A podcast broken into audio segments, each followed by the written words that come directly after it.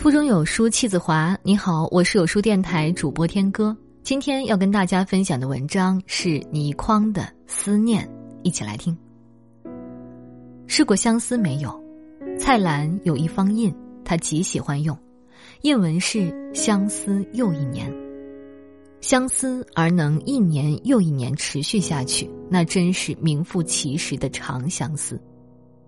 长相思，甚至不期待有任何结果，只是一年又一年相思，这倒是典型的浪漫情怀。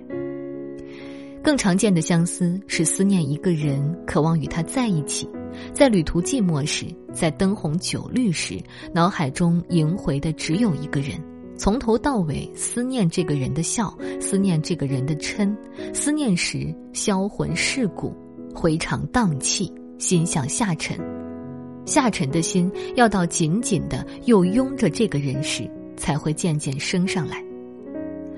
别离是十分无可奈何的事儿，根本不想别离，但是又非别离不可，这似乎也是悲剧形式的一种。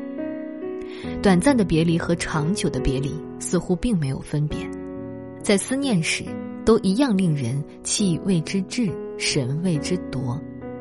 想起对方后的不眠，想起对方时的忧思，不知身为何物。思念是恋爱，绝对是。如果没有爱意，谁会思念？